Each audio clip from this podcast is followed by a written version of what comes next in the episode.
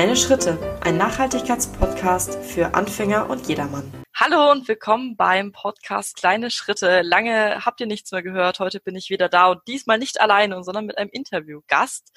Und zwar die liebe Corinna, die stellt sich jetzt auch einmal ganz kurz euch vor. Hallo, ich bin die Corinna von äh, Präventiv unterwegs. Ich bin äh, vegane Ernährungsberaterin mit einem Fokus auf die vollwertig pflanzliche Ernährung und genau, Sophia hat mich eingeladen hier in den Podcast Kleine Schritte, weil wir heute so ein bisschen über das Thema Wildkräuter sprechen. Das ist nämlich mein anderes Steckenpferd. Genau, und da freue ich mich jetzt schon sehr drauf. Ja, ich mich auch. Danke, dass du da bist. Das ist total spannend. Ich war auch schon bei einem Seminar von der Corinna und fand es auch sehr interessant. Ich kannte mich persönlich noch gar nicht mit dem Thema Wildkräuter aus. Ich bin über dich tatsächlich auch dazu gekommen. Wie bist du denn auf dieses Thema überhaupt gestoßen? Hat dich das schon immer interessiert oder gab es so einen Moment, wo du gesagt hast, ah, Wildkräuter, das, das ist was, womit ich mich länger und intensiver beschäftigen will? Also tatsächlich war das bei mir sehr ähnlich. Äh, ich bin nämlich auch durch eine gute Freundin, die äh, schon seit Jahren Wildkräuterwanderungen anbietet, ähm, äh, bin ich überhaupt erst zu diesem Thema gekommen. Ich habe vorher gar nicht so richtig darüber nachgedacht, was wächst da eigentlich so in dem Grünen um mich herum. Klar hat man schon mal das ein oder andere gehört, ja, vielleicht weiß man, dass diese äh, Löwenzahnblüten essbar sind oder so. Aber ansonsten habe ich mir da vorher gar nicht so richtig viel Gedanken zu gemacht, sondern ich bin wirklich auch mit einer Wildkräuterwanderung gestartet, mhm. äh, wurde dazu eingeladen, also deswegen auch direkt auf dieses Thema eben gestoßen und habe danach dann einfach gedacht, das ist jetzt schon zwei Jahre her, oh mhm. Gott, dieses Thema muss ich weiter verfolgen, weil ich ja eh schon diesen Blick auch auf die vollwertig pflanzliche Ernährung hatte und ähm, mich da in der Zeit auch zu, schon zu weitergebildet habe. Und dann habe ich einfach gedacht, okay, das passt so gut zusammen, weil wir einfach so eine Nährstoffbomben haben mit den Wildkräutern, mhm. äh, dass ich das dann gerne noch mit hinzunehmen wollte. Also du bist dann quasi der Überzeugung, dass zu einer pflanzlichen Ernährung Wildkräuter perfekt dazu passen. Genau, richtig. Ja, ja. sich auch so. also da stimme ich dir vollkommen zu. Und wie, wie reagiert dein Umfeld so auf Wildkräuter generell und auf deinen Beruf auch? Sind die auch so begeistert davon? Also das ist tatsächlich sehr unterschiedlich. Ich glaube, an manchen kleinen Stellen nerv ich meine, gerade meine Familie damit schon äh, öfter, weil wenn wir dann unterwegs sind, auf Wanderung spazieren oder was weiß ich nicht, dann entdecke ich halt an den Wegrändern immer schon die ganzen mhm. Pflanzen und will die dann natürlich auch bestimmen, bleibe dann stehen und äh, ja, äh, möchte dann andere davon auch überzeugen. Und es ist schon Interesse da. Aber ich glaube, wenn man so begeistert ist für ein Thema, dann ist das manchmal ein bisschen mehr, als das vielleicht äh, das mhm. Gegenüber dann gerade im familiären Umkreis äh, mitbekommen möchte. Aber grundsätzlich sind die auch sehr positiv eingestellt. Also jetzt gerade ähm, vor meinem Urlaub hat mein Papa mir zum Beispiel noch gesagt, dass er gerne mal an einem der Wildkräuter-Webinare teilnehmen möchte. Ach, toll, das ist schön. ja, Genau. Also das ist ja dann das, ist das schönste Kompliment, was man da von der Familie auch bekommen kann. Ja. Und du kochst in deinem Alltag dann äh, immer mit Wildkräutern oder dann immer so, wenn sich's ergibt? Also eigentlich mehr, wenn es sich ergibt. Es ist schon, dass ich regelmäßig Wildkräuter sammeln gehe, mhm. immer wenn ich so oder so draußen unterwegs bin. Äh, ich habe ja das Glück, dass ich auch ziemlich draußen äh, lebe, ähm, mhm. also direkt die Natur auch vor der Tür habe und deswegen auch gut Sachen eben sammeln kann. Ähm, das passiert aber mehr so ein bisschen intuitiv. Also ich plane das jetzt nicht voraus, wie zum mhm. Beispiel, wenn ich einkaufen gehe oder so, sondern äh, ich nehme dann meistens äh, Wildkräuter einfach mit, wenn ich so oder so unterwegs bin. Mhm. Und du kennst dich ja sehr gut in dem Thema aus. Würdest du dich dann, also oder beziehungsweise bildest du dich da auch noch mal weiter selbst oder bist du mhm. jetzt an einem Stand, wo du sagst, kenne ich alles. Nee, noch lange nicht. Also ich bin tatsächlich in diesem Jahr äh, noch in einer Weiterbildung auch, wo ich nochmal zertifiziert werde als mhm. äh, Natur- und Kräuterpädagogin. Oh, spannend. Äh, die geht noch bis Ende des Jahres, heißt Sie hat am Anfang äh, im Frühling angefangen, als so die ersten Pflanzen gekommen sind.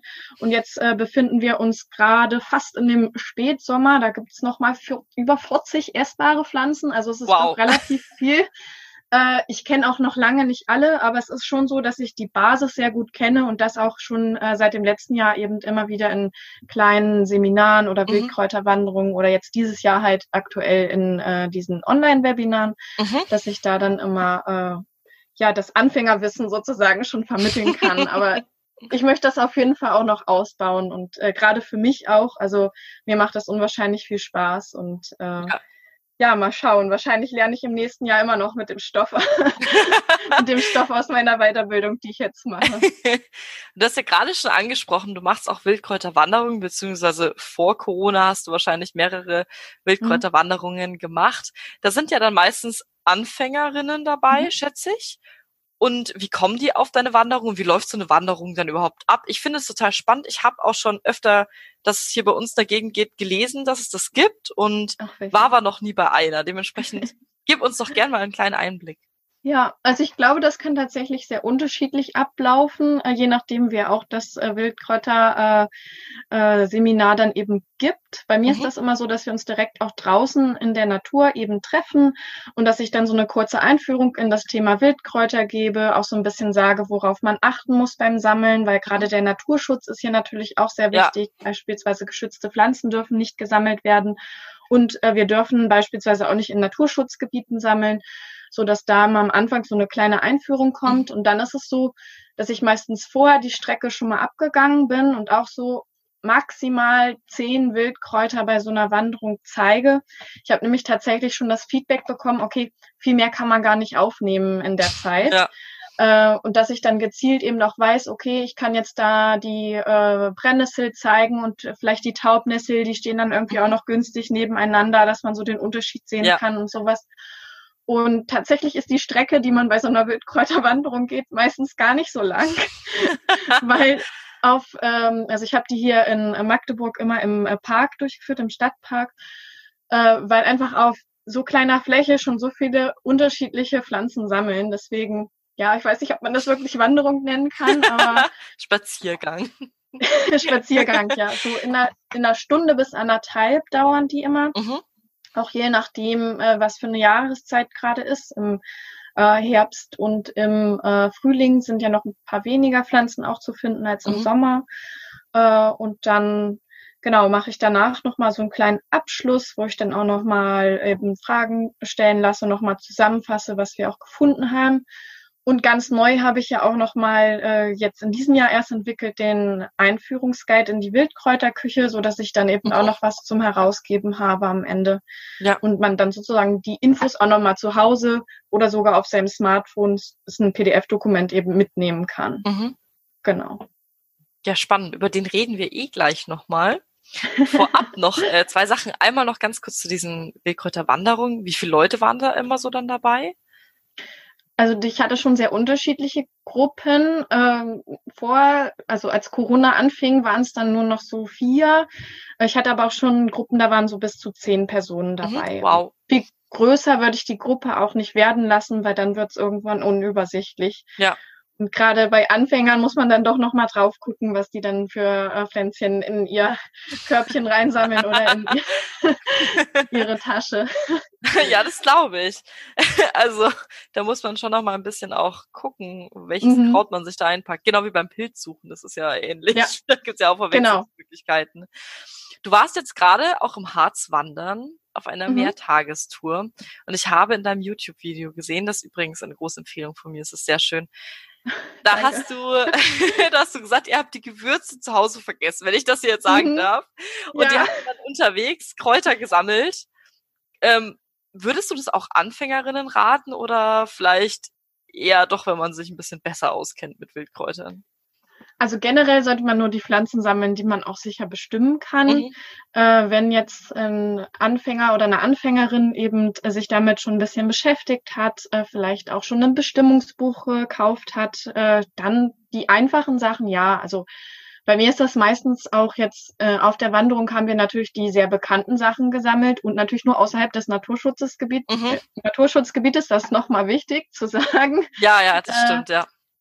Dann äh, kann man ruhig durchaus die Sachen sammeln, weil sowas wie Brennnessel, Löwenzahn und eventuell auch schon sowas wie den Giersch, wenn man sich damit auskennt, dann ist das schon sehr gut möglich. Genau, und das kann gerade dann natürlich einen so ein bisschen die Mahlzeiten nochmal versüßen, wenn man Gewürze vergessen hat, ja. Es sah auch sehr schön aus. Also du hast die Mahlzeiten ja. dann einmal geschmacklich schön gemacht und es sah auch tatsächlich sehr hübsch aus mit den ganzen Kräutern. Ja. Mhm. Ich würde es mir wahrscheinlich persönlich noch nicht zutrauen, aber ja. ich habe ja auch dein Einstiegsguide zu dein Seminar gemacht und mich so ein bisschen jetzt auch damit mhm. angefangen zu beschäftigen. Und du hast ja einmal dieses Seminar, diesen mit diesem Einstiegsguide und du hast einen Blog. Willst du über die zwei, drei Sachen ein bisschen was erzählen? So mhm. gerne auch ausführlicher, weil das ist, glaube ich, für den einen oder anderen super interessant. Vor allem jetzt Sehr auch noch gerne. während Corona ist. ja. Also generell auf meinem Blog äh, präventivunterwegs.de und dann slash Blog. Da äh, spreche ich eigentlich über alle möglichen Sachen und Veganismus, Nachhaltigkeit und äh, eben auch die Wildkräuter. Der Fokus liegt dabei natürlich immer hauptsächlich auf der Ernährung, weil ich ja Ernährungsberaterin mhm. bin. Aber auch da habe ich äh, erste Artikel über die Wildkräuter veröffentlicht, äh, zum Beispiel einen, wo ich nochmal beschreibe, was für wertvolle Schätze die eigentlich äh, für die Küche sind und dann zum Beispiel auch herausstelle, dass äh, die äh, Brennnessel noch viel mehr Vitamin C hat, als es jetzt zum Beispiel äh, der äh, Brokkoli oder sowas ja. hat. Das ist eigentlich ganz interessant, Spannend. wenn man das mal vergleicht. und äh, genau, und mein Einstiegsguide, den kann man auch unabhängig vom Seminar kaufen, wobei ich glaube, als Anfänger ist es ein bisschen besser, wenn man tatsächlich diese Kombination hat ja. mit ich kann noch mal Fragen stellen. Äh, da stelle ich äh, in beiden Formaten äh, zehn Wildkräuter vor, die eben für den Einstieg auch geeignet sind, also die sich leicht bestimmen lassen, die jetzt keine schwerwiegenden Verwechslungspartner haben, wenn sie welche haben, dann sind die Verwechslungspartner klar zu unterscheiden von mhm. den anderen Pflanzen. Das ist sehr, sehr wichtig, ja. so dass man dann eben erstmal beginnen kann. Und genau, im äh, Webinar kläre ich dann auch noch so ein bisschen darüber auf, was sind eigentlich so äh, die wichtigsten Sachen beim Sammeln. Also wie viel äh, darf ich sammeln? Mhm. Denn auch äh, generell alle Wildpflanzen stehen unter dem äh, Naturschutz.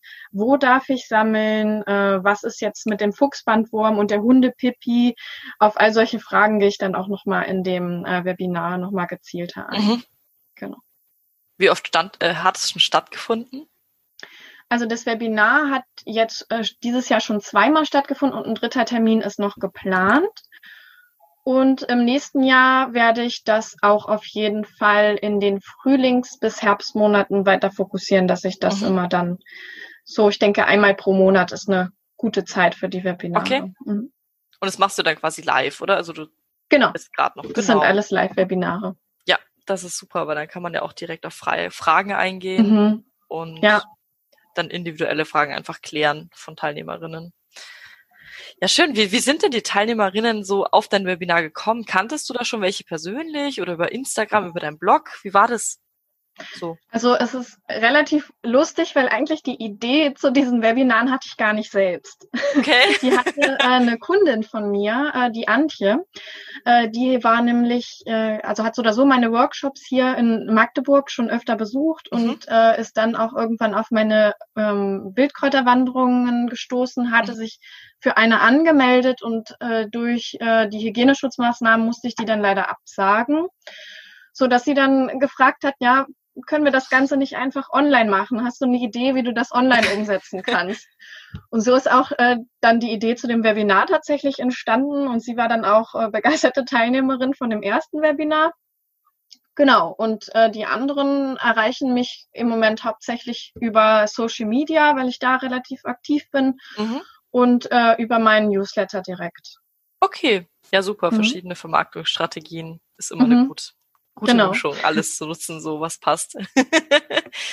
ja, perfekt. Und du kriegst ja auch so Feedback, schätze ich mal, zu, sei es jetzt mal die Wildkräuterwanderungen oder die Kurse oder die Webinare. Hast du auch schon so von Leuten, wenn die, wenn es schon ein bisschen länger her ist, was sie gemacht haben, gehört, so, hey, ich habe mich weitergebildet oder habe jetzt gerade, kam, kam da schon sowas zurück? Weil das finde ich auch immer spannend als Kursleiterin irgendwie zu hören. Also ich mache ja ich mache ja Pinterest-Kurse, ist ein ganz mhm. anderes mhm. Thema, aber wenn mhm, dann jemand ja. sagt nach einem Jahr, hey, das hat irgendwie Erfolg gezeigt oder so, freue ich mich dann auch immer sehr. Wie also ist es da bei dir? Das, äh, also ich kann jetzt ja ein Jahr zurück, kann ich nur von den äh, Kunden berichten, die ja bei mir die Wildkräuterwanderung ja, gemacht ja. haben, tatsächlich auch. da gab es ja das Webinar noch nicht. Und äh, mit vielen stehe ich ja auch in anderen Bereichen, dann zum Beispiel in der Ernährungsberatung so und so in äh, Kontakt. Mhm. Und äh, da höre ich schon immer so, ja, ich äh, bin jetzt viel interessierter, wenn ich über die Wiese gehe und mir die Sachen eben angucke. Mhm. Und dann merke ich schon, dass ich die ein oder andere Pflanze erkenne. Oft kriege ich dann auch noch das Feedback, so wie jetzt von dir, okay, so ganz habe ich mich dann doch noch nicht getraut. Äh, Corinna, was meinst du denn? Kann ich jetzt mal versuchen, das einzubinden mhm. in meine Ernährung? Ähm, aber so richtig dolle weiterbilden, das machen, glaube ich, die wenigsten. Also da muss mhm. man dann schon richtig für das Thema brennen. Ja. Äh, also von meinen Kunden habe ich bisher jetzt noch nicht das Feedback bekommen, dass die jetzt irgendwie auch Kräuterpädagogik oder so nochmal weitergemacht haben. Da ja, geht es tatsächlich ja. eher um die Anwendung im Alltag. Ja, das genau. glaube ich. Mhm. Ja, äh, ging mir ja genauso. Also ich habe es ja auch mit großem Interesse gemacht, damit ich auch einfach mal gucken kann, hey, was gibt's in meiner Umgebung mhm. überhaupt, dass du das Auge auch so ein bisschen dafür schulst ja. und das einfach auch mal ja, die Natur und was die Natur hervorbringt, einfach so kennenlernst. Weil ich das auch genau. einfach, das, das Wissen verlernt man ja auch mittlerweile sehr schnell. Ja. Die Men Menschen grundsätzlich verlernen das sehr schnell. Deswegen. Und es gibt einem einfach eine ganz tolle Möglichkeit, wenn man draußen unterwegs ist, seine Umwelt auch nochmal achtsamer wahrzunehmen und ja. äh, tatsächlich auch mal zu gucken, okay, was wächst denn da jetzt eigentlich? Und äh, dieses, wie du schon gesagt hast, dieses Interesse und auch gerade dieses Wissen darüber ist halt immer mehr in Vergessenheit geraten, weil letztendlich haben wir ja noch vor ein paar hundert Jahren hauptsächlich auch äh, die Wildpflanzen als Gemüsepflanzen mhm benutzt zusätzlich zum Ackerbau ja. und haben uns da eben auch äh, unsere Nahrungsmittel so rangeholt und genau. Das sind jetzt eigentlich genauso gute Lebensmittel noch wie damals. Ja, klar. und äh, von daher macht es definitiv Sinn, das auch gerade in der heutigen Zeit wieder zu mhm. fokussieren. Mhm. Mhm. Ja, denke ich auch, sehe ich genauso. Es gibt auch Leute wahrscheinlich, da wollte ich fragen, hast du schon so Leute gehabt, die so ein bisschen Angst vielleicht vom Sammeln haben, wegen Hunde, äh, wegen nicht Hundebandwurm, Fuchsbandwurm oder die mhm. ein bisschen skeptisch grundsätzlich waren wegen Verwechslungsgefahr. Äh, hattest du da auch schon mal so Kontakt mit solchen Menschen? Definitiv. Also im ersten Webinar war auch zum Beispiel eine äh, mit drin, die ähm, war sich komplett unsicher, was so diesen Fuchsbandwurm angeht mhm. und äh, wo man dann tatsächlich auch sammeln kann, weil ich auch immer sammel, äh, sage, okay, man kann auch im Stadtpark sammeln gehen, weil da ja dann doch auch der ein oder andere Hund unterwegs ist und äh, da kann ich auch die Angst so ein bisschen nehmen. Also Fuchsbandwurm ist eine ernstzunehmende Erkrankung, die ist mhm. aber in Deutschland sehr, sehr selten. Ja. Man kann sich äh, auf den Seiten des RKI einmal angucken, also des Robert Kochs Institut, wo denn eigentlich die Risikogebiete sind. Da muss man ein bisschen vorsichtig sein. Ansonsten muss man gar nicht so stark Angst davor haben. Ja. Und gerade auch vor der Hundepipi, da ziehe ich immer gerne so den Vergleich ja, woher holst du denn eigentlich dein Obst und Gemüse und wie werden die gedüngt? Weil hauptsächlich werden da ja auch äh, tierische, äh, tierischer Dung für verwendet und mhm. äh, der ist dann auch an dem Obst und Gemüse dran in dem Sinne oder drin, wenn man es so will, weil es ja nun auch die Nährstoffe einfach fürs Wachstum ja. gibt. Und wenn man die Wildkräuter gut abwischt, dann ist das eigentlich nicht so ein starkes Problem. Ja.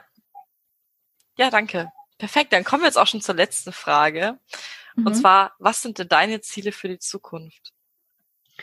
Also meine, mein großes Ziel für die Zukunft ist auf jeden Fall noch mehr Pflanzen kennenzulernen und äh, ja auch noch so ein bisschen tiefer einfach einzutauchen äh, in all die Dinge, die man mit den Pflanzen machen kann, an meine Weiterbildung ist es derzeit auch so, dass ich neben dieser Naturküche, was ich als Hauptfokus habe, zum Beispiel auch noch ähm, äh, die Naturkosmetik erlerne und Methoden, mhm. wie man dann beispielsweise Cremes und sowas herstellen kann. Und ich muss sagen, das ist bisher noch nicht so in meinem großen Fokus gewesen, war jetzt also was Neues, was ich auch wieder kennengelernt habe durch die Weiterbildung. Und äh, ich möchte das einfach auch noch mehr ausprobieren in Zukunft und äh, mehr auch selber herstellen. Jetzt nicht nur in der Küche, das mache ich da schon hauptsächlich, mhm. aber äh, eben auch in den anderen Bereichen. Finde ich total interessant. Klingt sehr spannend. Super, vielen Dank und schön, dass du da warst. Wir machen ja noch eine zweite Folge, also wir hören uns hier auch in diesem Podcast nochmal ja. wieder. so, ich hoffe, euch hat die Folge gefallen und danke, Corinna, für deine ganzen Infos und deinen Einblick in diesen super spannenden Beruf und in dieses Themenfeld. Sehr gerne. Perfekt, dann wünsche ich euch noch allen einen schönen Tag und wir hören uns in der nächsten Folge. Bis dann. Tschüss.